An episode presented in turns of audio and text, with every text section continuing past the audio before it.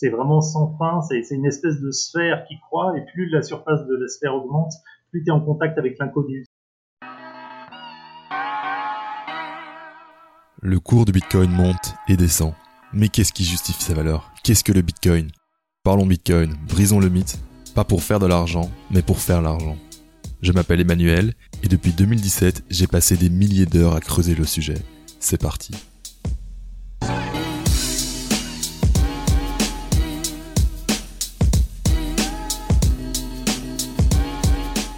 Bonjour à toi et bienvenue sur Parlons Bitcoin, le podcast francophone qui t'aide à démystifier cette technologie un pas à la fois. Dans cet épisode de discussion, je rencontre Erwan, un auditeur du podcast qui m'a contacté avec des questions sur le minage. Est-ce que miner soi-même c'est rentable? Y a-t-il un minimum pour miner? Que penser des solutions de cloud mining et de minage alternatif? À quoi sert un nœud? Quelle différence entre un mineur et un nœud? Autant de questions auxquelles je tente de répondre au mieux dans cet épisode questions-réponses. Si jamais tu cherches à savoir si tu peux miner chez toi, cet épisode devrait t'aider à réfléchir. Si le contenu te fait réagir ou t'ouvre d'autres questions, rejoins-nous dans le groupe Telegram pour partager des questions et commentaires. On est 180 au moment où j'enregistre, tu trouveras le lien dans la description. Et si tu veux m'aider à croître, merci de me laisser des étoiles sur Spotify et Apple Podcast, ça aide le podcast à être découvert par plus en plus de personnes. Tu peux également suivre le Twitter Parlons Bitcoin. Un grand merci pour ton soutien. Enfin, si jamais tu découvres le podcast avec cet épisode et que tu veux en apprendre plus sur Bitcoin, je te renvoie vers les épisodes 1 à 5 qui t'expliquent le Bitcoin étape par étape et à l'épisode 21, 22 et 23 qui plongent dans le cœur du fonctionnement du système. Cela va t'aider à comprendre ce qu'est le minage avant de plonger dans cet épisode. Place à Erwan et ses questions. Vie sur nous, sagesse, amour, courage.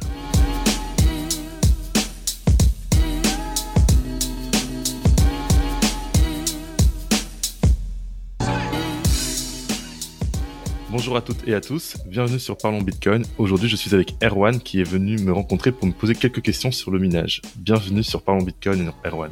Salut Emmanuel.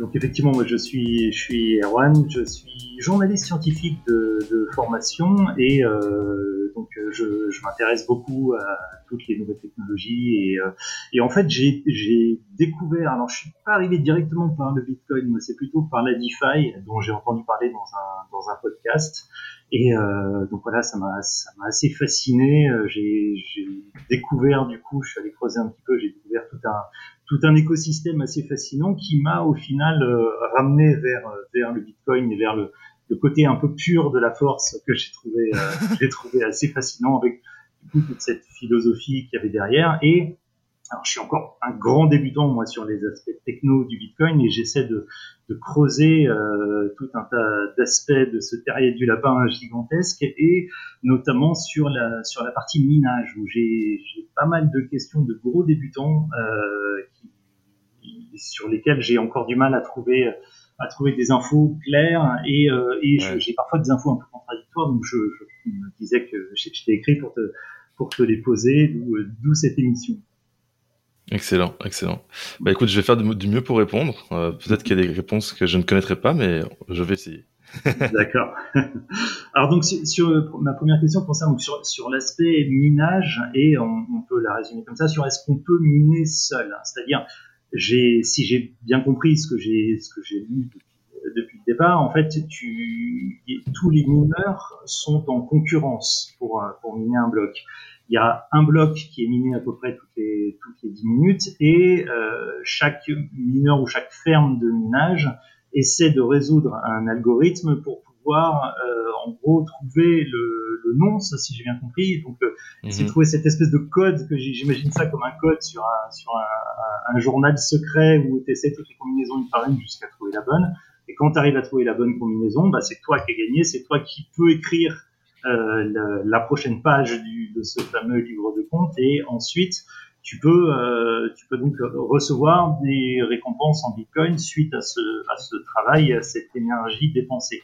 Donc ma, ma question c'est, eu égard à cette concurrence qu'il y a entre les différentes machines et, euh, et, et notamment la tienne, est-ce que si moi j'achète un ASICS demain et je, je me dis tiens je vais, je vais Bitcoin, est-ce que j'ai une chance, tout simplement, avec ma pauvre petite machine, face à euh, des monstrueuses fermes de minage, sachant que j'ai droit qu'à un tirage de, de, cette espèce de loto toutes les, toutes les 10 minutes. Et du coup, est-ce que là, je vais rien gagner du tout? Est-ce que si jamais d'autres d'autres fermes de minage réussissent à avoir cette solution avant moi, est-ce que je ne gagne rien? Donc je peux rester pendant 10 minutes, je réussis pas, puis 10 minutes, je réussis toujours pas, et ainsi de suite. Et donc je peux avoir pendant des jours et des jours mon ASICS qui ne compte pour rien, qui ne me rapporte rien. Ou alors, est-ce que, comme j'ai pu le lire parfois, euh, on dit que ça n'est pas rentable et qu'on gagne trop peu pour rembourser les frais en électricité et les frais que, que dépense ta machine. Donc ce que j'aimerais comprendre, c'est est-ce que soit tu gagnes rien, soit si tu gagnes un peu, d'où vient ce peu que tu gagnes? Ok. Je pense qu'il y a donc deux questions différentes. D'abord, c'est celle de qu'est-ce qui se passe quand on est tout seul, et après on parlera de la rentabilité. Euh, en fait, quand tu es tout seul, tu as vraiment toutes tes chances de gagner en fonction de la puissance de minage que tu possèdes. Donc peut-être que tu auras une chance sur un million, peut-être tu auras une chance sur 10 millions, mais cette chance, tu l'auras, même si tu es tout seul. Donc il n'y a rien qui peut t'empêcher de te dire je tente ma chance. Et euh, c'est arrivé que des mineurs minent en solo avec une très faible puissance. Et je pense qu'avec la puissance qu'ils avaient, ils avaient quelque chose comme une chance sur 100 000 par jour de gagner. quoi. Donc ça veut dire que techniquement, ça aurait pu leur prendre 100 000 jours avant de trouver un, un bloc. Mais ils ont eu la chance qui, qui, qui, qui, a, qui a fonctionné. Et donc, d'un coup, ils gagnent la récompense complète de 6 bitcoins 25. 6, 6, ouais, je pense que c'est 6,25 en ce moment. Donc un mineur solo peut tenter sa chance. Si il a les étoiles qui s'alignent, il va pouvoir y arriver quand même. Mais comme c'est euh, pas dit que ça marche, ce que font les mineurs, parce qu'ils ont quand même une facture d'électricité à chaque mois, euh, ce que font les mineurs, c'est qu'ils se mettent dans des groupes qu'on appelle en anglais des pools, en français ce serait des, bassins, où plusieurs mineurs qui sont indépendants se disent on va mettre en commun notre puissance, et si jamais il y en a un de nous qui trouve la, le nonce, justement, donc le, qui résout le bloc, on va dire, entre guillemets, si un de nous trouve la solution, alors on va se distribuer les gains. Ça fait que, au lieu de passer de une chance sur 100 000 tout seul, ben, vous pourriez être euh, peut-être 1000, avoir 1000 chances sur 100 000. D'accord. Donc, si je comprends bien ce que, tu, ce que, tu, me dis, euh, si moi je décide d'acheter un ASIC et de, de, commencer à miner, j'ai un peu l'obligation d'entrer dans une poule de minage. Ça, ça sert à rien de tenter de miner seul. Et si je mine seul, vu les probabilités qui sont largement en ma défaveur, euh, il y a de grandes chances que je reste avec juste une machine qui consomme de l'énergie et qui ne me rapporte rien du tout. Exactement, exactement. Donc tu serais pas obligé, mais si tu veux euh, payer ta facture d'électricité facilement, tu vas rejoindre un bassin de minage. Probablement. Et ça, c'est assez simple. En fait, c'est euh, des logiciels que tu télécharges. Euh, il y a plein de tutoriels en ligne. Moi, je l'ai pas fait. J'aimerais bien un jour miner euh, chez moi, mais pour l'instant, je le fais pas. Mais tu as des logiciels en ligne, tu cliques, puis tu as une interface, puis tu... Enfin, faut, faut suivre les tutoriels, quoi. Et à ce moment-là, ton mineur se connecte par Internet au bassin. Le gestionnaire du bassin envoie des instructions à ta machine en disant, bon, ben maintenant, euh, cherche la solution dans cet espace mathématique-là. Donc ta machine a une tâche qui lui est allouée. Chaque machine a ses propres tâches et elle, elle cherche euh, tout en même temps. Et puis tu as le, le, coordinateur qui dit bon ben maintenant que qu'on a une qui a trouvé, ok c'est bon, je, je redispatche les bitcoins à tout le monde. Ça c'est le rôle du gestionnaire de bassin. D'accord. Est-ce qu'au sein de la poule de minage, pour être certain de bien comprendre aussi, est-ce que c'est quelque chose qui est fait de manière dynamique? C'est-à-dire, est-ce que le, quand tu, toi, tu débarques dans une poule de minage, est-ce que la poule estime la puissance de, calcul que tu es capable de fournir et du coup te répartit euh, la, la, plage dont tu parlais en fonction de ta puissance ou est-ce que c'est réparti de manière équitable entre toutes les machines et euh, c'est la première qui a terminé sa plage à droit une plage suivante? Euh, Je ne sais pas comment c'est implémenté techniquement, mais à mon avis, les deux. Donc, à mon avis, la puissance est considérée. Donc, il y a peut-être un, un, test qui est lancé pendant, mettons, une minute pour voir quelle est la puissance de la machine. Et en fonction de la puissance de la machine, à ce moment-là, la, la coordination se met en place. Donc, si la, la machine a une puissance de 4, ben, je pense que le, le, coordinateur va lui donner des unités de travail à, à, valeur de 4 à chaque fois. quoi. D'accord. Je pense que ce serait, ce serait ça l'idée. Ok. Alors, du coup, autre question de grand débutant. Est-ce que tu peux débarquer dans une poule de minage avec n'importe quelle puissance? Je caricature, mais euh, j'ai un Minitel chez moi. Est-ce que je peux frapper à la porte d'une poule de minage en disant coucou, j'ai une puissance de 0,01 euh, Est-ce que ça vous intéresse? Ou euh, est-ce qu'ils peuvent te refuser? Ou alors est-ce t'imposes des frais qui du coup te dissuadent de rentrer? Donc en gros, est-ce qu'il y a une puissance minimale pour arriver dans une pool C'est une bonne question. Instinctivement, je dirais que non, parce que pour eux, en fait, le but, c'est d'avoir, à mon avis, une proportion la plus grande possible de, puissance de minage. Donc si quelqu'un vient, ils n'ont pas de coût à l'ajouter au bassin. Vu que c'est du logiciel, c'est comme un, allié en plus qui vient gratuitement, quoi. À moins que, mais ce serait, ce serait surprenant, mais à moins que la puissance de minage ait décidé, nous, on veut pas être entre guillemets trop puissant parce qu'on aimerait bien gagner toute la récompense, quoi. Je suis c'est-à-dire. C'est-à-dire que si, mettons, quand, tu mines tout seul, tu as une chance de gagner énormément d'argent. Mais si tu mines énormément, bah, tu as, plein de chances de gagner un petit peu. Oui, c'est ça. Donc il y aurait un entre deux où tu dis on se met en groupe, mais pas trop, parce qu'on aimerait quand même gagner le gros lot. quoi. Genre tu pourrais faire un, bassin avec ta famille, là, et vous dites ok, euh, ça va peut-être pas marcher, mais d'ici 20 ans, on va peut-être gagner le gros lot. quoi. Tu vois ce que je veux dire? D'accord. Mais j'imagine coup que les, récompenses sont aussi proportionnelles à la puissance que tu fournis euh, quand tu arrives dans la poule. Ouais, exact, exact, exact. Sinon, ce serait pas juste pour les autres. Donc je pense que c'est vraiment on calcule ta puissance et si tu apportes euh, un millième de la puissance, bah, tu vas gagner un millième des récompenses. D'accord. Mais à mon avis, tu peux entrer dans n'importe quelle pool parce qu'ils se disent, bon, bah, peu importe ta puissance, si tu as une très faible puissance, tu auras juste des très faibles récompenses. Mais ça nous arrange quand même que tu sois là parce qu'on a plus de chances de gagner nos récompenses. D'accord. D'accord. Euh, et j'imagine aussi que la pool se rémunère sur des. Alors, est-ce qu'elle se rémunère sur les est-ce qu'elles font payer des frais d'entrée ou est-ce que c'est lorsqu'il y a des récompenses qu'elles prélèvent une commission Est-ce que tu sais comment, comment la poule se, se rémunère? À mon avis, donc moi j'ai pas j'ai pas regardé son détail, donc ce que je te dis c'est vraiment à mon avis. À mon avis, elle prend un frais de transaction quoi. Donc elle dit moi je te fournis le service par rapport au gain, je prends je sais pas moi 1%, 2%, euh, je sais pas quel pourcentage c'est, mais je pense que c'est aux frais des récompenses quoi. À mon avis, à mon avis.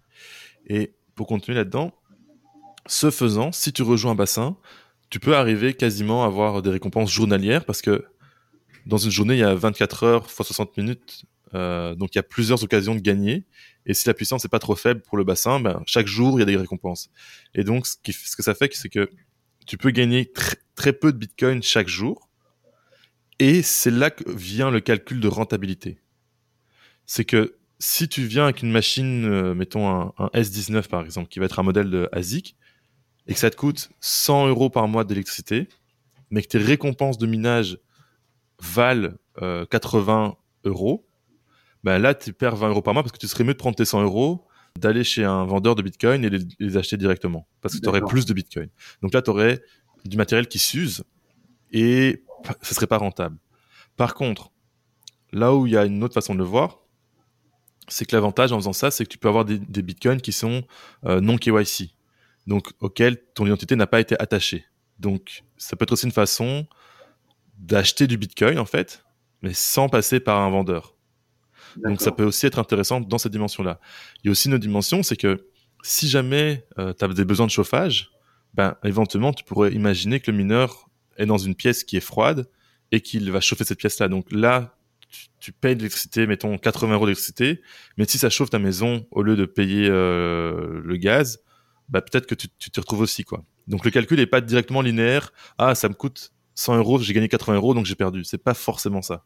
D'accord, effectivement. Je, je sais plus si c'est dans ton podcast ou un autre où j'avais entendu la présentation d'une société comme ça qui faisait des chaudières, euh, des, chaudières où, euh, qui minaient du bitcoin et justement, alors c'était des chaudières pour euh, à eau, de salle de bain, voilà, qui, qui étaient encore des petites unités qui permettaient effectivement de, de, de miner et de convertir la chaleur du, minage pour pour chauffer ton eau. Mais c'est c'est pas un truc que j'ai en, enfin je l'ai pas encore vu à destination des particuliers. Si j'ai bien suivi, c'est encore réservé à euh, quelques quelques unités professionnelles. Ils sont encore en stade euh, très très prototype. J'avais entendu parler d'une société aussi qui faisait ça avec des, radiateurs. Alors là, c'était pas pour miner du Bitcoin, c'était pour euh, pour faire des calculs type SETI ou type voilà calcul distribué où tu les radiateurs en fait étaient des unités de, processeurs. Est-ce que tu as, plus d'infos sur euh, si on reste sur le domaine Bitcoin et sur la spécialisation du Bitcoin, ou est-ce qu'on en est de ces, ces ajouts euh, supplémentaires pour le grand public, de, en gros apporter une source de chaleur supplémentaire euh, tout en minant? Présentement, ce que je sais, c'est un peu comme toi, c'est qu'il y a des radiateurs qui existent qui permettent de miner et de chauffer. Euh, les, chaudières, par exemple, que Alexandre sont en train de faire avec Wise Mining, je pense qu'ils vont monter en échelle pour pouvoir les vendre aux particuliers parce qu'ils ont fait une levée de fonds il n'y a pas très longtemps. Donc, je crois qu'ils sont en train de monter en échelle. Donc, à mon avis, ce qu'on va voir pour les particuliers dans le courant de l'année, ce serait minimalement des radiateurs qui chauffent. Je pense que ça, ça existe déjà. Et peut-être des chaudières pour les particuliers dans les maisons. Ça, je pense que c'est des choses qui peuvent arriver à, court terme. Et puis, ouais, pour l'instant, ce serait ça que j'ai en tête. D'accord. Donc, tu as, répondu à ma question sur le, sur le fait de comment on peut gagner un peu. Euh, c'est à travers, à travers une poule, du coup, si, j'ai bien compris. Euh, j'ai vu aussi qu'il y avait des, des, solutions de minage euh, alternatives alors, je, pense au cloud mining et où je pense au, token BTCSD qui est, euh, alors je l'ai vu sur la Binance Smart Chain, je ne sais pas s'il est dispo sur d'autres euh, sur d'autres blockchains où, euh, alors si j'ai bien compris, tu achètes le token qui représente une, puissance de, calcul.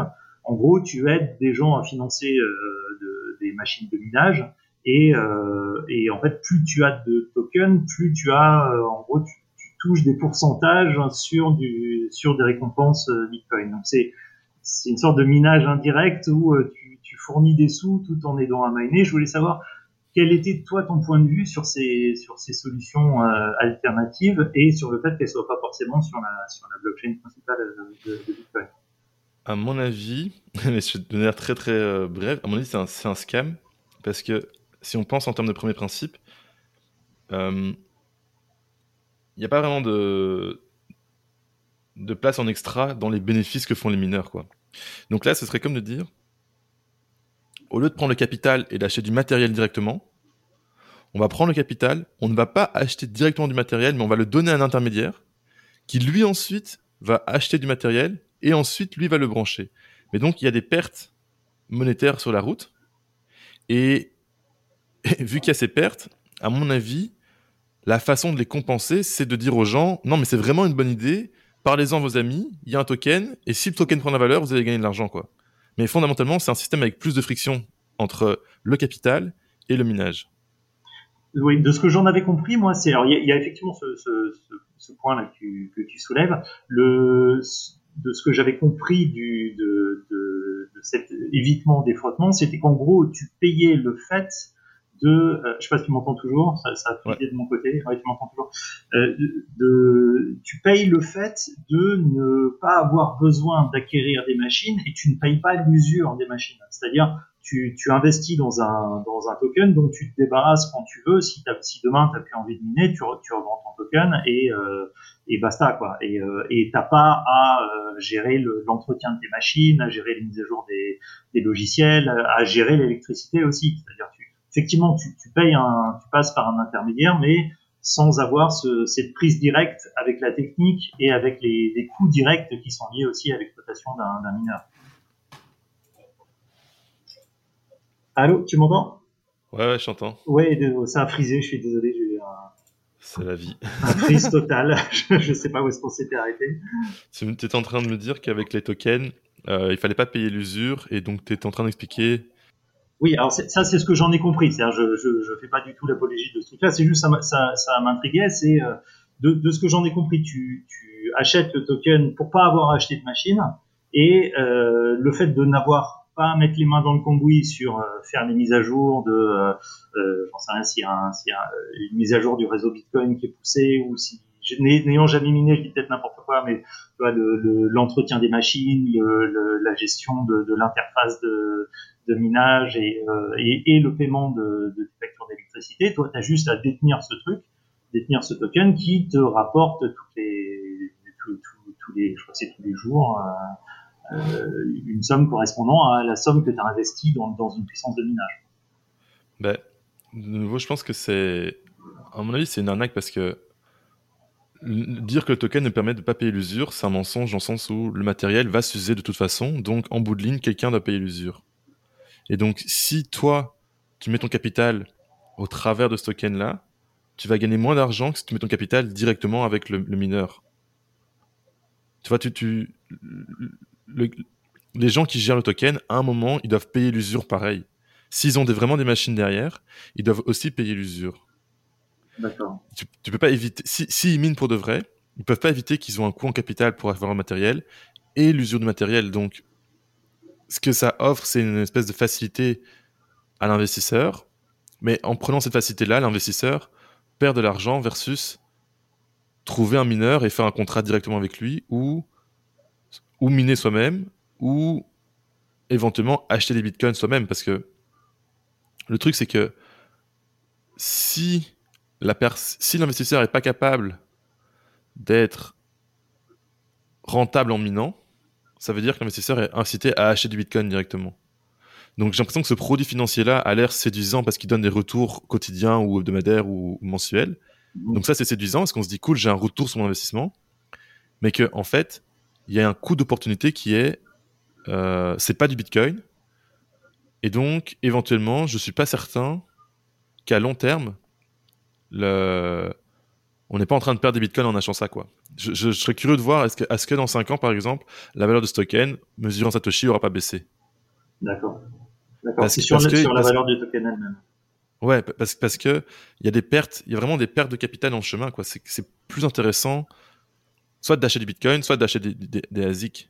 Mais si tu ajoutes un intermédiaire, l'intermédiaire, il doit se nourrir, il doit payer son, son site web, il doit payer ses, ses employés. Donc là, il y a de l'argent qui est perdu, quoi. Et donc, s'il y a l'argent qui est perdu et que eux ils créent pas de valeur parce que, enfin, ils créent pas vraiment, enfin, je, suis pas sûr qu'ils créent tant de valeur que ça, ben, parce que le, le chemin rapide pour quelqu'un qui n'est pas rentable en minant, c'est d'acheter. En gros, je sais pas si, désolé, c'est pas très clair, c'est en live, mais est-ce qu'ils vont être plus efficaces que le marché qui dit le prix du bitcoin est le plus proche du prix du minage? Tu vois ce que je veux dire? C'est pas clair Oui, c'est tu non, je, vois ce que tu veux dire par rapport à la quantité de Bitcoin que tu peux récupérer en passant par euh, par ce token intermédiaire, c'est ça que tu veux dire? Ouais. Tu récupères peut-être moins de moins de moins de Bitcoin au final. Éventuellement, moi je pense, sauf si c'est des génies, mais si c'est des génies, à un moment ça marche de nouveau plus parce que tout le monde va aller dans ce système-là et le prix va revenir va, va, va, va resuivre. Quoi. C'est, difficile de battre le marché, je crois. Et je crois qu'ils prétendent battre le marché d'une certaine façon.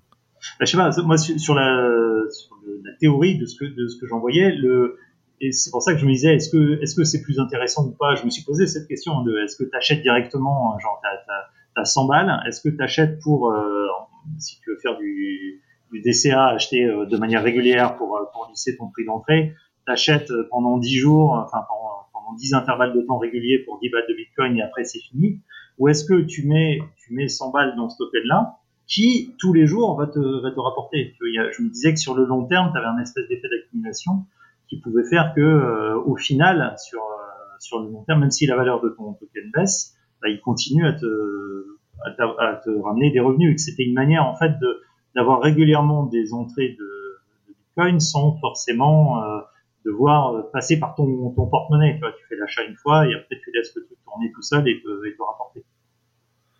Mmh mmh après, je sais pas si c'est intéressant ou pas. C'est pour ça que je voulais avoir ton, ton avis euh, sur, euh, sur un avis de puriste Bitcoin par rapport à ces solutions un peu alternatives.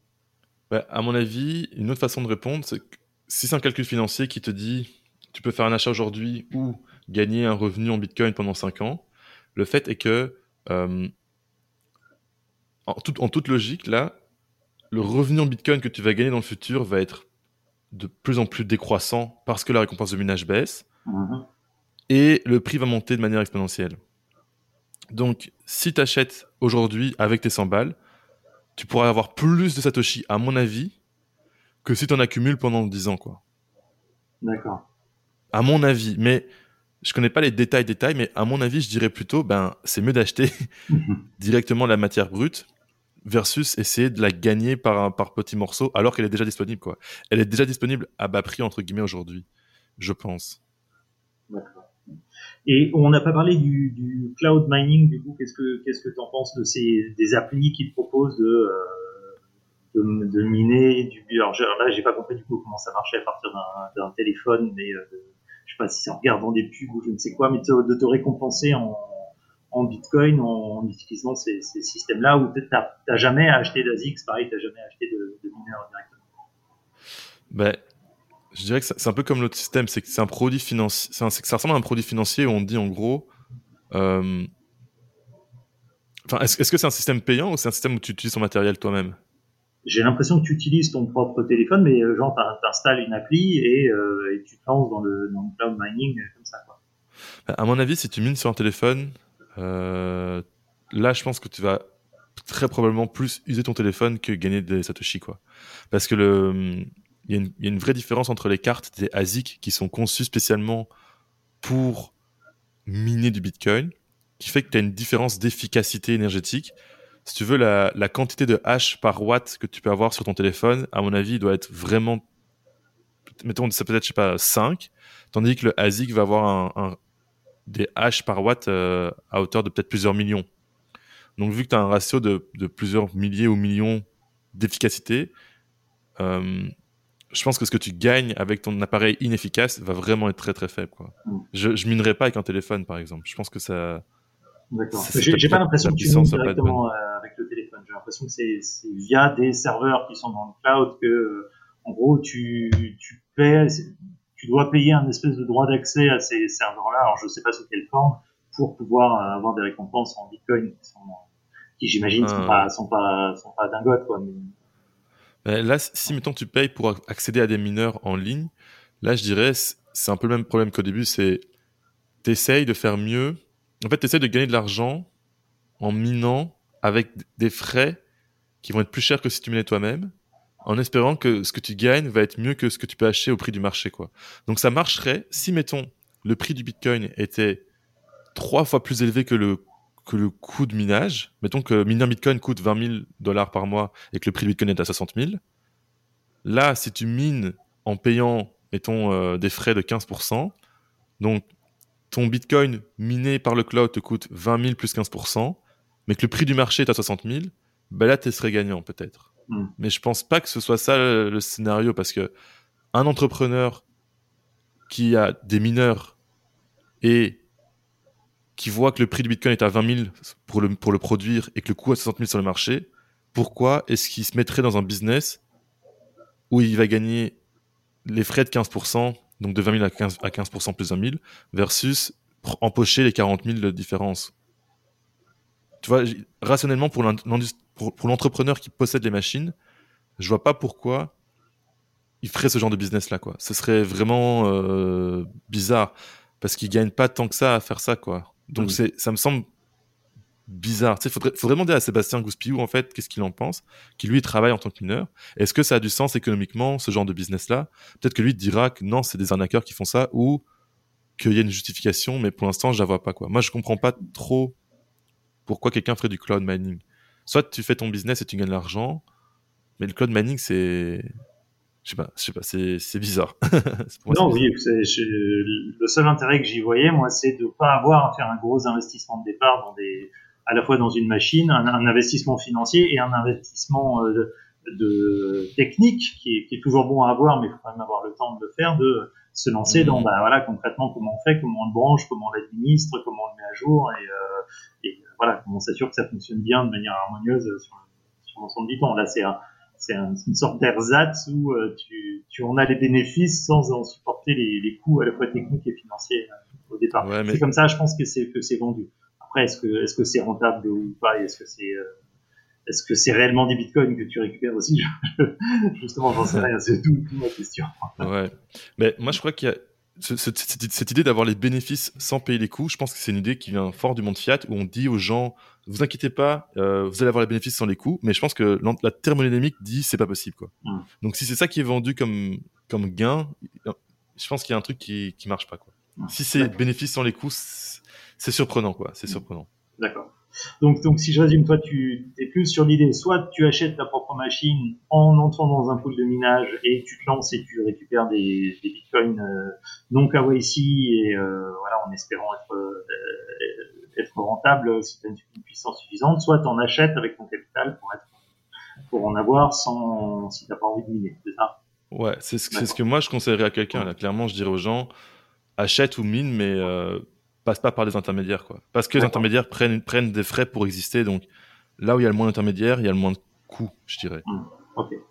Donc là, là, on était sur la partie euh, côté utilisateur. Maintenant, j'avais des questions aussi concernant l'aspect euh, source d'énergie elle-même. Donc, euh, en gros, je voulais savoir si est-ce qu'on pouvait miner à n'importe quelle source ou est-ce que il, est-ce qu'il fallait que la source ait une puissance minimale pour être rentable?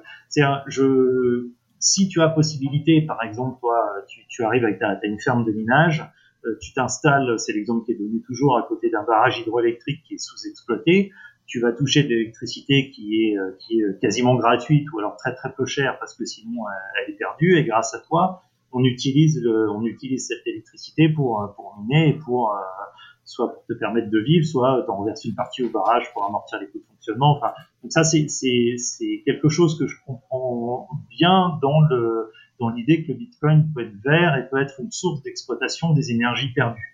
Ça, me, paraît assez clair dans, le principe, mais je, me posais la question sur des sources d'énergie beaucoup plus petites. Ça veut dire, si tu as par exemple une éolienne, euh, si tu as, euh, je, voyais en, dans, dans, un port par exemple, où il y avait des espèces de, de portes d'écluses qui laissent tout le temps échapper des filets d'eau. Euh, voilà, on, est loin de la puissance d'un barrage hydroélectrique, mais je me disais, voilà, là, t'as as de l'eau qui coule en ah, permanence. Est-ce que tu, tu vois, tu collerais pas une petite turbine là pour récupérer ce petit filet de flotte euh, qui coule en permanence? Et est-ce que euh, si on reste dans ce scénario de moi j'arrive avec un ASIC, je me mets dans une coupe de minage, est-ce que je peux exploiter n'importe quelle source d'énergie? On va encore caricaturer plus, je suis sur le bord d'une rivière, je me fabrique une espèce de, de petit trou à aube façon la pub du jambon Herta, là, voilà, je mets une dynamo derrière et je récupère quelques, quelques microwatts d'électricité. Est-ce que euh, est-ce que cette source-là est exploitable? Et est-ce qu'on peut exploiter une source d'énergie aussi petite soit-elle ou est-ce qu'elle doit quand même avoir une, une, puissance suffisante de type central, de type tu vois, gros, grosse structure euh, de fournissant d'énergie Alors je te dirais qu'il y a dans, dans, la théorie tout est exploitable. Dans la pratique, tu vas avoir le mineur, je dirais, qui consomme le moins d'énergie, qui va avoir un seuil de consommation. Donc, Là, ce que je vois sur le site, par exemple, des Antminer, c'est que ça consomme 1300 euh, watts une unité. Donc, ce que je comprends, c'est que si tu l'alimentes avec moins que ça, éventuellement, c'est peut-être pas bon pour la machine ou ce genre de choses-là. Donc, si le minimum d'une machine, c'est 1300 watts, il faudrait trouver une source d'énergie qui produise au moins 1300 watts. Ça, ce serait dans la pratique aujourd'hui. Mais rien n'indiquerait que un entrepreneur pourrait pas se dire, bah justement, moi, je veux me mettre dans une niche où les sources d'énergie sont très petite, et donc je vais faire des mineurs qui consomment 10 euh, watts, 50 euh, watts, 100 euh, watts. Et donc là, tu pourrais aller au bord d'une rivière, comme tu dis, installer une dynamo, puis là tu pourrais récupérer peut-être, je sais pas moi, 50 watts, et donc brancher ton mineur à cet endroit-là, quoi. Donc dans la, ça, ce serait plus la théorie, mettons aujourd'hui, dans le sens où je ne pense pas qu'il y ait des mineurs de si petite échelle qui existent encore, mhm. mais tout porte à croire que ça va venir parce qu'il y a un incitatif économique à le faire, dans le sens où si tu dis aux gens, je te vends un mineur qui d'une part coûte pas cher, te rapporte pas beaucoup, mais que tu peux mettre n'importe où, bah là, il y a un truc à gagner, quoi. D'accord. Donc, à mon avis, à mon avis, à mon avis. Donc, dans la théorie, ça va être oui, dans le futur, on pourra exploiter des sources d'énergie de plus en plus faibles, quoi. Parce qu'elles seraient gratuites. Et donc, si tu arrives à avoir l'électricité gratuite, forcément, tu es gagnant, quoi. Si, si tu as, si as, du vent sur ton toit, si tu as une rivière en arrière de chez toi, tu l'énergie est gratuitement disponible. Donc, si ça coûte pas trop cher en capital de mettre le matériel, t'es incité à, aller le mettre. D'accord. Alors donc, à l'heure actuelle, euh, en gros, quelles sont les plus petites sources qu'on arrive à, récupérer? À partir de quelle échelle on, peut mettre mineurs et commencer à récupérer. Je, je dis pas en, théorie cette fois, c'est vraiment en, pratique. Ceux qui vont euh, récupérer l'énergie perdue, euh, comme euh, justement Sébastien Dupiou là, de, du blog Data Center que, tu avais reçu, eux, ils s'installent près de quelles sources et les, plus petites sources qu'ils arrivent à récupérer, c'est quoi? Pour eux, je sais pas c'est quoi leur plus petite source, mais je pense que eux, ils ont un calcul à faire qui est un peu différent du particulier parce que eux, ils ont un coût de transport de matériel. Donc eux, ils vont, à mon avis, pas exploiter des sources où ils peuvent amener qu'une machine ils doivent avoir sûrement un minimum de un conteneur parce que c'est l'unité de transport du matériel. Et donc, ils doivent se dire, à partir de, euh, je sais pas quelle puissance ça ferait un conteneur, mais je sais pas, mettons qu'il y a 100 machines dedans, 100 fois 1000, ça ferait 100 kW. Peut-être qu'à partir de 100 kW, ils disent là, ça devient un peu intéressant, quoi. Donc 100 kW, pour donner une échelle, c'est euh, un dixième, un vingtième d'une éolienne. Je, pense. Si c'est une grosse éolienne, ça peut faire euh, 1 mégawatt, 2 mégawatts, je pense. De, mes souvenirs de mes cours d'électricité. Donc je pense que eux, ils ont un minimum qui est vraiment le conteneur, parce qu'il faut le transporter. Euh, mais qu'après, un, particulier pourrait aller avec un mineur unique qui a 1000, 1000 watts. Et 1000 watts, c'est l'équivalent de, je sais pas moi, 3, 3 panneaux solaires, 3-4 panneaux solaires, quoi. D'accord. Donc, théoriquement, on peut, peut envisager de se coller auprès d'une éolienne simplement pour, euh, ouais. pour, alors pas forcément stocker cette électricité, mais au contraire l'utiliser pour rentabiliser l'installation. Ouais, ouais, ouais, ouais, clairement, clairement. Clairement, je pense que, euh, mettons s'il y avait une maison, une éolienne d'assez grande taille, bah, la maison aurait plus d'électricité que nécessaire grâce à l'éolienne. Et ensuite, en minant l'excédent, elle pourrait amortir le coût d'installation de l'éolienne, qui fait qu'à partir de peut-être 5 ans, mettons, ton éolienne est gratuite et l'électrification de la maison aura été euh, gratuite. Quoi. Je pense que c'est une réalité euh, possible. Je sais pas les coûts, je sais pas les échelles de temps, mais je pense que c'est possible. Tu as entendu parler de projets qui se développeraient à ces échelles-là? Non, pas encore. Pas encore. Pas encore. Mais euh, si jamais tu en entends parler, euh, tu me fais signe. on en reparle. L'échange de bons procédés. Très bien. Et après, alors j'ai une dernière question qui, euh, je pense, est la, plus, question la plus noob de, toutes, mais c'est la différence entre les, nœuds et les mineurs. Euh, je, vois bien le côté très incitatif pour, euh, les mineurs d'aller investir dans des, dans des c'est être récompensé pour participer à la sécurisation du réseau. Et donc voilà, tu t'investis dans un matos, le matos en tournant dépense de l'énergie pour sécuriser les transactions sur la blockchain. Euh, après, le, si j'ai bien compris, tu n'as aucune incitation à installer ton propre nœud Bitcoin qui lui ne mine rien et, se fait avec des machines beaucoup plus petites. Et euh, donc du coup, j'ai essayé de comprendre quelle était la motivation pour les pour les utilisateurs de, Bitcoin d'aller euh, en gros, aller quand ça, ça représente quand même une dépense parce qu'il faut que tu investisses dans un dans un, un micro PC, il faut que tu investisses dans un disque dur qui ait une capacité suffisante pour euh, pour récupérer l'ensemble de ta blockchain. C'est aussi un truc que tu dois entretenir, administrer, euh, installer. Donc, quel est le bénéfice que d'abord quel est le bénéfice qu'on en tire?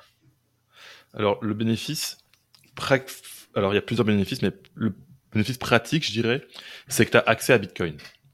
Tu as, accès au réseau, à la maison. Donc, tu peux envoyer des transactions dans le réseau sans intermédiaire. Tu ne tu parles pas à un serveur qui appartient à une compagnie. Tu peux dire, voici ma transaction et je l'envoie directement dans le réseau. Quoi. Donc, c'est comme si... Euh, c'est comme pour les torrents de, de films. Tu as la copie du film, elle est chez toi et tu as, tout, tout l'ensemble. J'ai Bitcoin. Moi, par exemple, j'ai un mineur chez moi ben, j'ai Bitcoin chez moi, je peux envoyer des transactions et aussi je peux vérifier qu'une transaction que j'ai reçue est bien arrivée dans la blockchain Bitcoin. Je dois pas demander à un serveur, est-ce que dans ta copie, toi serveur, tu as la, tu as la transaction? Donc je peux vérifier que je possède bien les bitcoins que je possède et je peux vérifier que je peux en envoyer et je peux vérifier que je peux en recevoir. Donc c'est une dimension pratique. Parce que sur l'aspect pratique, si, si moi j'installe un, un wallet euh, pas, Blue Wallet ou Samurai Wallet sur mon, sur mon téléphone et euh, euh, je, je, fais des transactions et j'utilise le, le, truc, je, je demande aussi euh, des informations à un serveur qui juste est distant. Est-ce que la seule différence, c'est que là, le serveur, il est dans ton salon au lieu d'être, je sais pas où. Exact, exact. Mais après, ils te rendent les mêmes services. Ils rendent les mêmes services. La seule différence, c'est que si Samurai Wallet, pour une raison X ou Y, décide de, je sais pas plus te servir, c'est un serveur, il arrête de te servir, bah t'as plus accès à rien, quoi tu peux plus voir tes soldes, par exemple. Donc, mettons, je sais pas, Samurai Web se fait fermer leur serveur pour une raison X ou Y, bah, tu peux plus voir tes soldes, par exemple, sur ton application. D'accord. Tu vas pas pour autant perdre tes bitcoins. Hein. Donc, c'est juste une question de visibilité. Tes bitcoins sont de toute façon dans l'historique de la blockchain. Dans l'histoire, c'est arrivé que tu as reçu une transaction. Donc, si tu veux, moi, j'ai la copie chez moi de tes transactions de bitcoin, par exemple. Donc, le moment où tu vas te connecter à un autre serveur, tu vas les voir pareil mais c'est juste que tu dépends d'une tierce personne, ce qui ajoute un, ouais, un, tiers de confiance. Et donc, c'est pas grave au début, mais après, quand tu passes plus de temps dans le Bitcoin, bah, c'est rigolo de, le faire soi-même, puis de dire, ok, c'est bon, là, j'ai plus d'intermédiaire, quoi. Si jamais Samouraï fait, fait quelque chose, bah, je suis, je suis immunisé, quoi. Pareil, s'il y a des changements de protocole qui me plaisent pas, ben, je me dis, c'est moi qui décide de mes propres règles, quoi. Je suis en possession de Bitcoin, je suis un usager complet. C'est un bénéfice que je te dirais qui est plus, euh, d'un côté pour le jeu, mais après, c'est c'est idéologique aussi, quoi. C'est de dire, ben, en fait, j'ai vraiment Bitcoin à la maison. Si jamais il y a un problème, ben, moi, j'ai une copie, quoi. Je peux régénérer le réseau au besoin, D'accord. Et donc, euh, d'après toi, en termes de sécurisation du réseau, qu'est-ce qui est le plus important? C'est les nœuds ou c'est les mineurs? Euh, Les deux. En fait, les mineurs sont importants parce qu'ils permettent d'ajouter des blocs, donc d'avoir un historique immuable, chaque bloc étant considéré comme euh, un paquet d'énergie reproductible. Donc c'est important d'avoir cette capacité à ajouter des piles, enfin ajouter euh, des blocs dans la pile, mais c'est important d'avoir des nœuds qui servent de euh, validateurs et qui permettent aux gens de se communiquer les uns aux autres leurs désirs de transaction et les transactions qui ont été reçues. S'il y avait que des nœuds mineurs, ben les gens qui utilisent le réseau devraient systématiquement demander à ces nœuds-là s'il vous plaît, veuillez bien recevoir ma transaction et s'il vous plaît, veuillez la mettre dans le bloc. Mais comme y a, là, il y a, plein de nœuds, on n'a pas besoin de faire confiance aux mineurs. Quoi. Les nœuds entre eux diffusent l'information et c'est les nœuds qui sont les, euh, les maîtres du réseau. quoi. C'est, les nœuds même s'ils minent pas, c'est eux qui permettent que le réseau fonctionne, c'est eux qui font que l'information circule, c'est eux qui donnent les portes d'accès aux citoyens, si on veut. D'accord. Pour, être sûr de, bien comprendre, j'aime bien procéder par, euh, par analogie, euh, tel que je l'imagine, mais euh, je ne sais pas si l'analogie est bonne, j'imagine que les, les, mineurs, ce sont ceux qui ont le, le stylo magique qui permet d'écrire dans le, dans le, livre de compte, et que les nœuds, ce sont ceux qui après vont faire toutes les photocopies euh, de cette page qui a été écrite et qui vont distribuer dans, dans les autres livres de compte. Est-ce que tu peux me dire si, si l'analogie est bonne, et sinon, réexpliquer un peu qui fait quoi en fait, parce que quand on parle de cette partie euh, sécurisation, j'ai vu pour les deux, j'ai cherché à comprendre la différence et j'ai vu que les deux servaient à vérifier les transactions. Mais j'aimerais savoir, est-ce qu'ils ont le même rôle? Est-ce que, chacun vérifie une partie En gros, qui fait quoi? Alors, je pense que ton analogie est bonne. Donc, les mineurs, ils ont un stylo magique qui permet d'écrire une nouvelle page dans le livre. Et la condition pour s'emparer du stylo, c'est de passer sa main à travers un champ énergétique jusqu'à ce que tu arrives à l'attraper. C'est ça le, la proof of work, essentiellement, c'est ça. C'est, avances ta main dans un champ énergétique, puis à force de pousser, à force de dépenser de l'énergie, tu finis par l'attraper. Tout le monde est en train d'essayer de le faire. Tu l'as eu en premier, tu as le droit d'écrire. Et effectivement, dans ce système-là, tous les mineurs, ils ont une copie du livre, et les nœuds, ils ont aussi une copie du livre, sauf qu'ils n'essayent pas d'attraper le stylo. Mais ils s'assurent que le livre est distribué un maximum, à un maximum de personnes. D'accord. D'accord, ok. Euh, alors, aussi, pourquoi? Parce que quand le livre est distribué, ça veut dire que toi, même si tu n'as pas le stylo, tu peux demander aux autres personnes dans le réseau d'ajouter une transaction dans la liste d'attente. J'ai pas le C'est les nœuds qui sont responsables de ça? C'est les nœuds qui décident euh, le, fameux mempool, c'est ça? Ouais, ouais, ouais. en fait, les nœuds, c'est comme si euh, ils prenaient les requêtes des gens, en fait. Ils prennent les requêtes de transactions des gens. Et plus il y en a, plus, plus y en a et plus ils sont égaux, moins il y a de risques que quelques nœuds corrompus commencent à refuser des requêtes. Si le réseau Bitcoin était constitué de trois nœuds, trois nœuds mineurs par exemple, ben, le gouvernement pourrait aller voir les trois nœuds en même temps et leur dire, à partir d'aujourd'hui, vous allez refuser toute transaction qui vient de tel pays par exemple.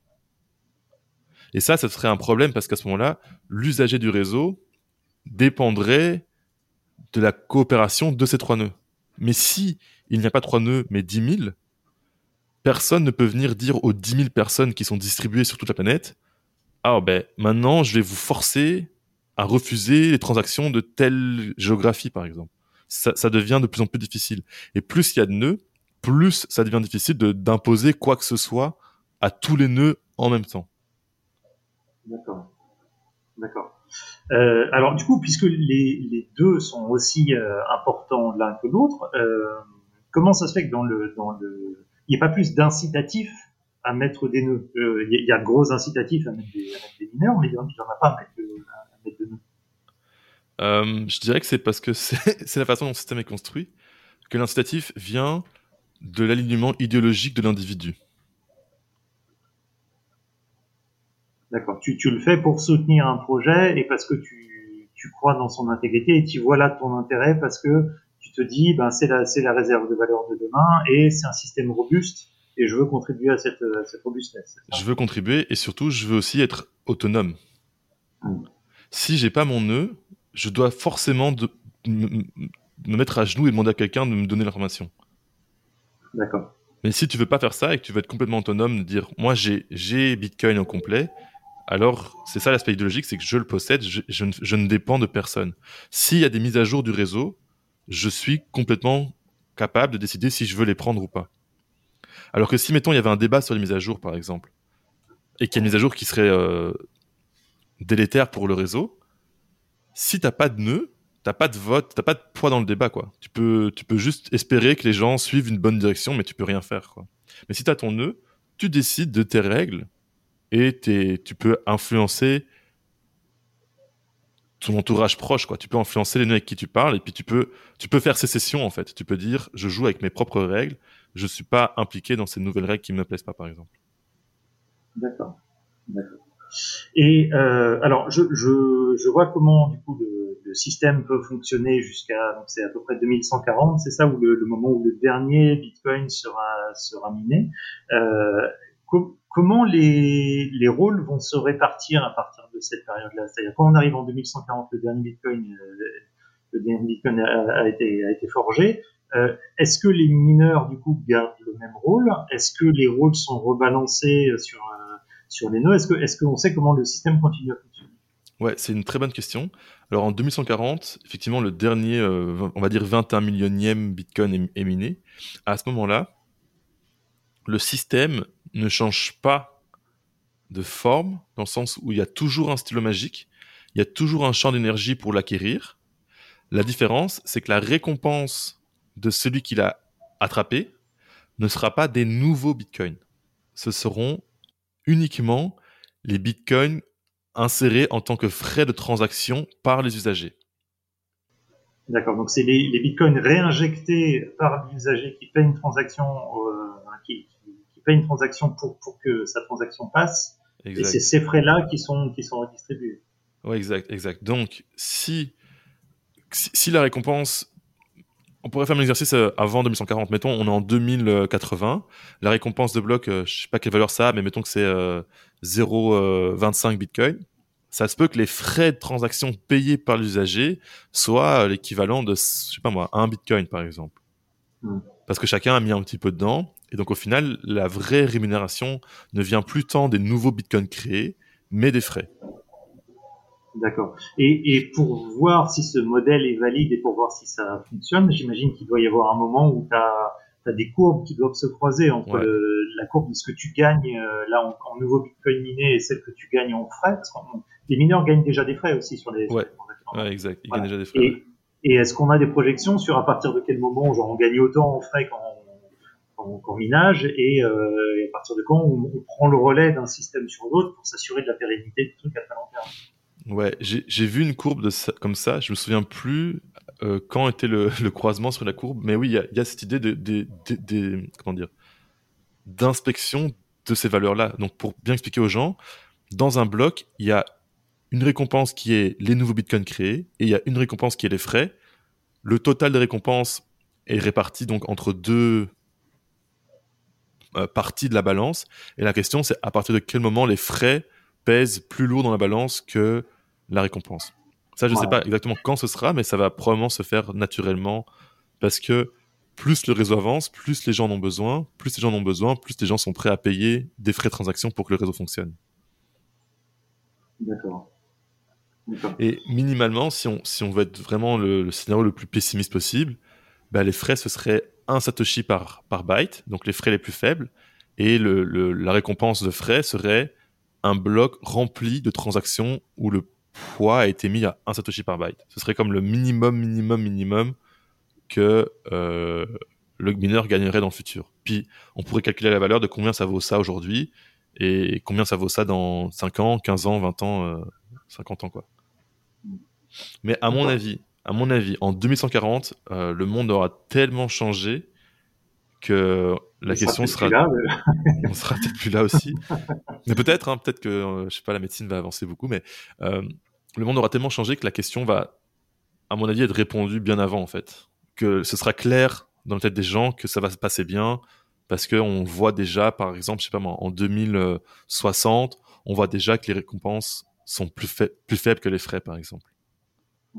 Je pense pas que ça va faire comme oh mon dieu, on est en 2138, est-ce que ça va marcher, est-ce que ça va marcher quoi. Je pense que ça va être euh, répondu bien avant. D'accord. D'accord, ok. Très bien. Euh, bon, on a, on a, fait le tour en ce qui me concerne sur le, sur le minage. Euh, j'ai peut-être juste une petite question annexe qui n'était pas directement liée, liée, au minage, mais puisque je t'ai sous la main, j'en profite. Qu'est-ce que tu penses des, des bitcoins wrappés? C'est-à-dire des, bitcoins qui sont sur d'autres blockchains et qu'on peut du coup placer euh, dans des protocoles euh, à droite à gauche. C'est, ça, ça, te paraît suicidaire C'est une c'est franchement, franchement, c'est un scam parce que c'est un, un mytho que c'est un, un bitcoin wrappé. En fait, c'est pas des bitcoins wrappés, c'est des bitcoins qui ont été donnés à une personne et cette personne a émis des jetons sur une autre blockchain, mais ils sont pas wrappés. Là, c'est les bitcoins n'ont jamais, jamais, jamais quitté la blockchain Bitcoin.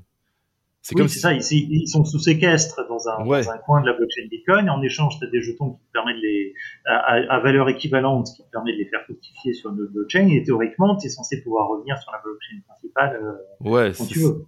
Ouais, mais c'est la partie théorique qui est, qui est craignos parce que le gars qui a tes bitcoins, il les a. Et euh, est-ce qu'il va te les rendre euh, Tu sais pas. Est-ce qu'il va, est qu'il va lui-même être en mesure de les garder assez longtemps parce que son contrat est bien codé Tu sais pas. Est-ce que, est-ce que si le gars fait faillite sur son autre blockchain parce que le smart contract s'est fait hacker, tu vas récupérer tes bitcoins Tu sais pas. Enfin, c'est pour moi c'est suicidaire complètement de donner ses bitcoins à quelqu'un pour faire ça quoi. Franchement, c'est c'est ouais c'est c'est un c'est un c'est un, un harakiri quoi c'est genre je jamais je déconseillerais hyper fort de faire ça l'équivalent safe de faire ça ce serait de vendre tes bitcoins acheter tes tokens sur l'autre blockchain mais si c'était ça qu'on proposait est-ce que tu le ferais quoi? Ouais. Pas forcément. Non, ce le côté frustrant c'est euh, t'achètes un truc et après tu le laisses tu le laisses dormir. Euh, moi ce que je trouve intéressant c'est l'idée de d'en acheter et de les faire fructifier ensuite de les placer.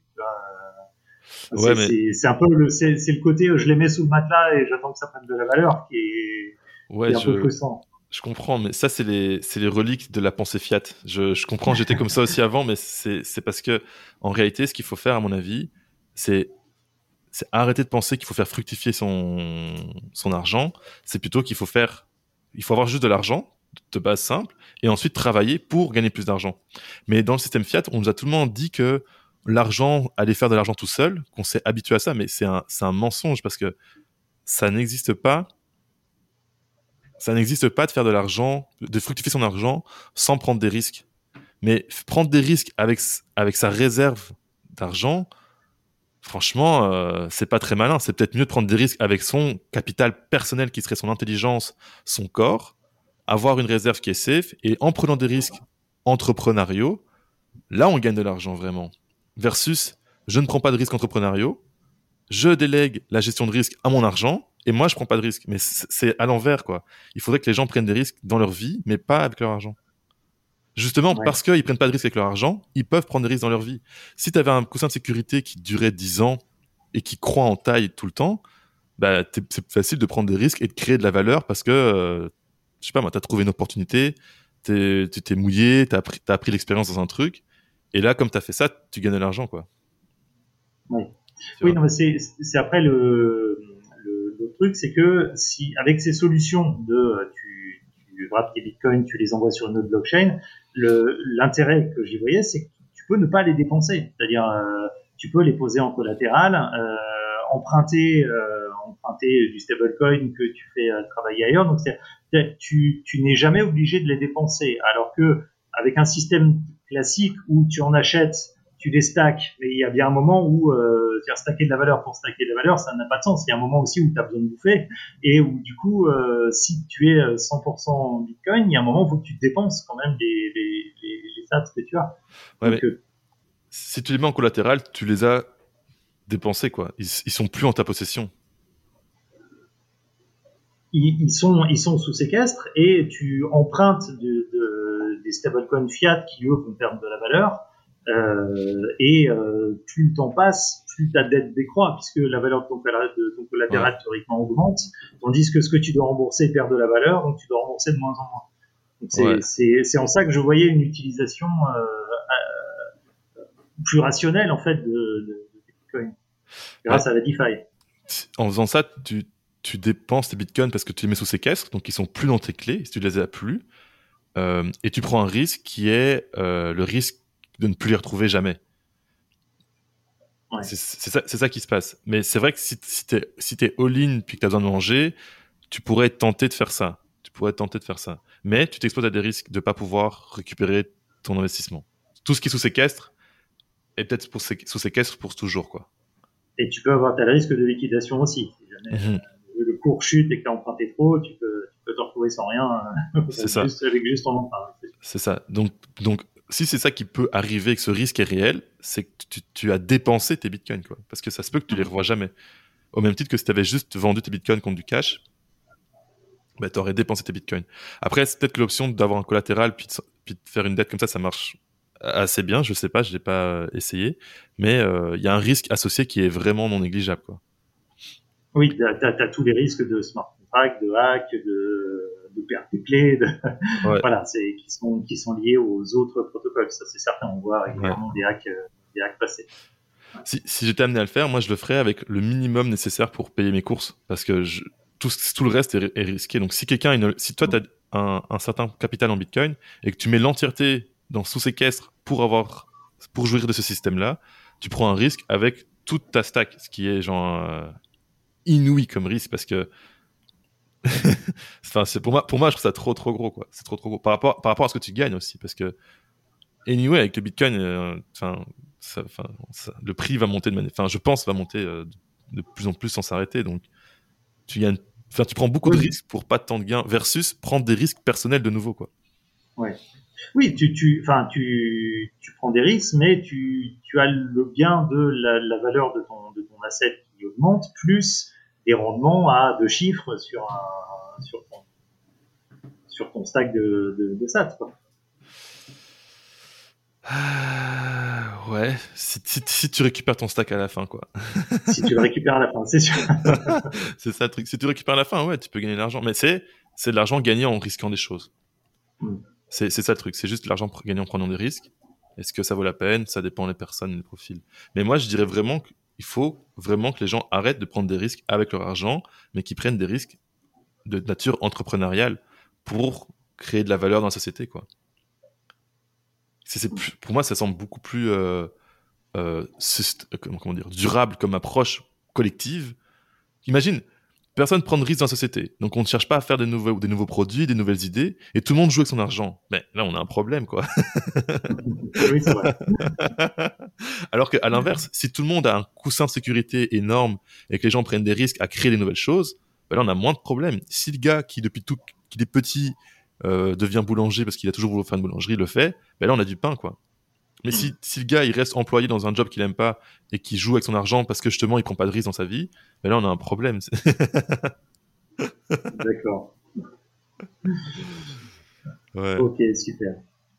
Eh ben écoute, moi, moi j'ai pas d'autres questions de mon côté. Merci beaucoup pour, euh, pour ton temps et pour tes explications. Ouais, ça fait plaisir. Est-ce que tu as peut-être un, mot à partager avec le public euh, qui est peut-être dans une situation comme toi, je sais pas, sur le Bitcoin ou quoi? Un mot, un mot de sagesse? Un mot de la fin? Euh, Peut-être de continuer à creuser. j'ai creusé sur la partie minage et je vais continuer à creuser sur le reste. C'est vraiment sans fin. C'est une espèce de sphère qui croît et plus la surface de la sphère augmente, plus tu es en contact avec l'inconnu. C'est ça qui est assez chouette. ah, c'est euh, une façon de dire. et donc oui, je, je, je vais continuer à arpenter ce monde fabuleux. excellent, excellent. Bah, merci beaucoup, Erwan. Puis, euh, merci à toi. Euh, une très belle journée. Et puis, bah, j'ai hâte d'écouter tes prochains épisodes. Merci. Salut.